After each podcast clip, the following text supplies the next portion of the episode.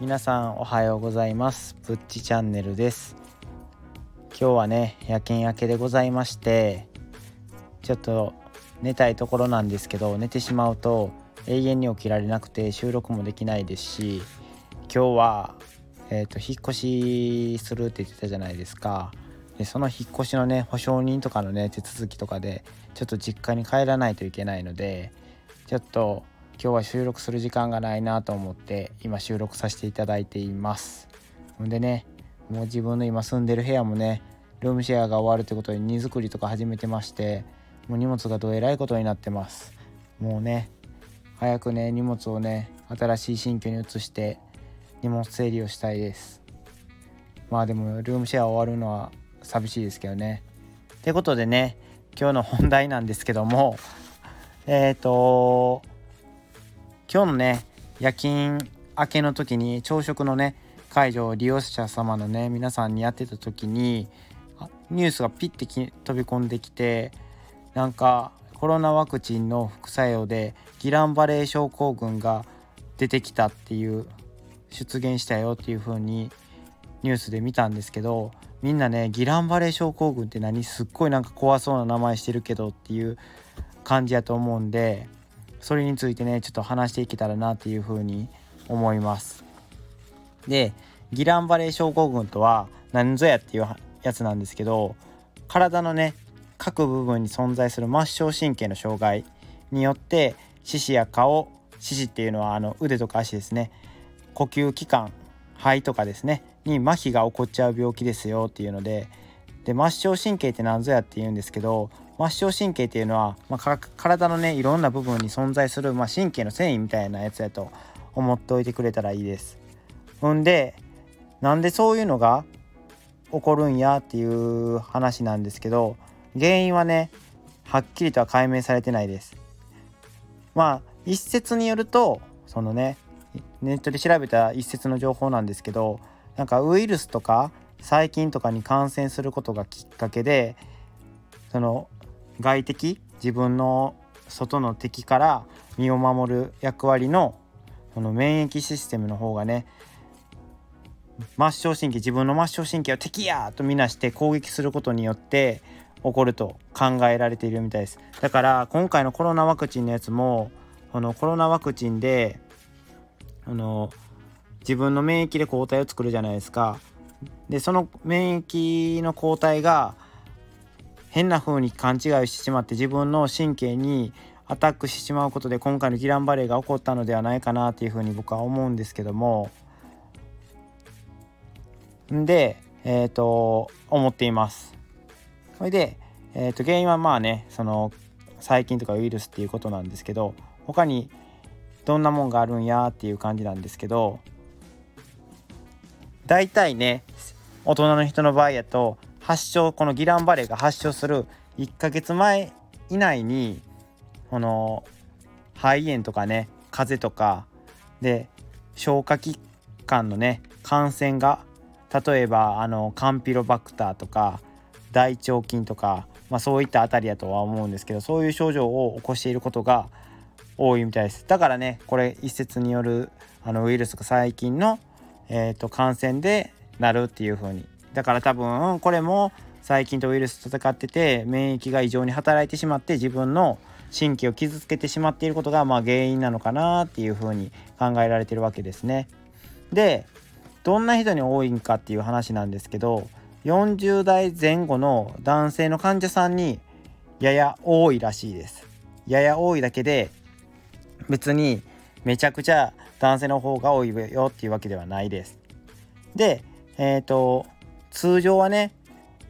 数日から数週間にわたって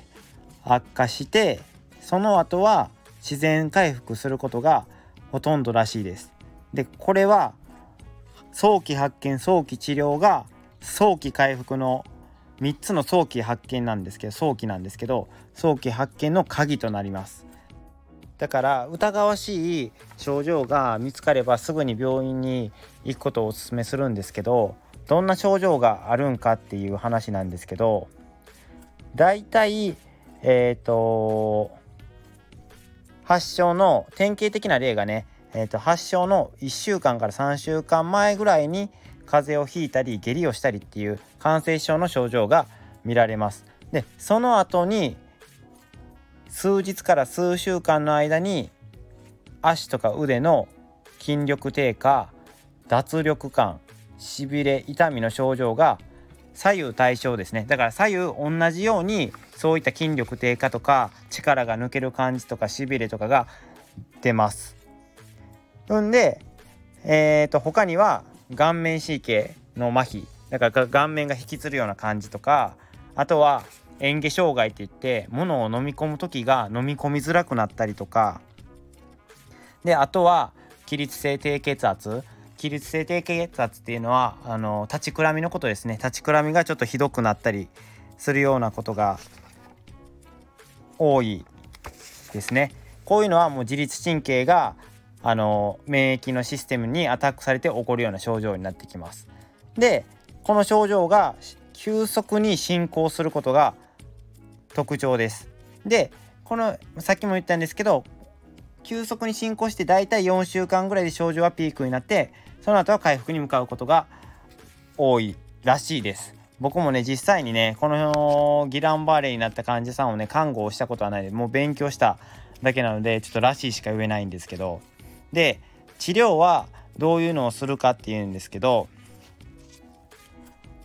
まず、えーと、急速に悪化して重症とかの場合はもう確実に入院はいります。で治療開始が早いほどこれは何回も言ってるんですけども完治回復の可能性が高まります。でギランバレーってなんかカタカナの病気って治らんのちゃうんって思いがちなんですけどギランバレーは回復や完治が望める病気です。だから疑わしい時コロナワクチンをやって疑わしい時は必ず病院に早く行ってください。もう早く行くことが完治へつながります。でえーと、治療は何するんやってちょっと話がそれちゃったんですけど一般的にはねえっ、ー、とちょっとね結晶中のだから血の中血液の中に混じってる有害物質その免疫悪さしてる免疫のシステムの部分を取り除いてまたなんか機械とかで血を取り除いてあげてまた体に戻してあげるっていうのがあります。それを血液浄化療法と言います。だから知ってる人は知ってるかな？透析って言ってあのー、もう腎臓で機能しなくなって体に毒素がたまるからそれをその毒素を抜くために機械で血液をまあろ過するみたいな機械があるんですけどそういうのを想像してもらったらいいかなというふうに思います。だから血液をろ過して悪いやつを取り除いてあげるみたいなことを想像したらいいのかなっていうふうに思います。であとはその免疫悪い攻撃がもう免疫が過剰に反応してるからその免疫を抑えてあげる免疫グロブリンっていうそういう免疫の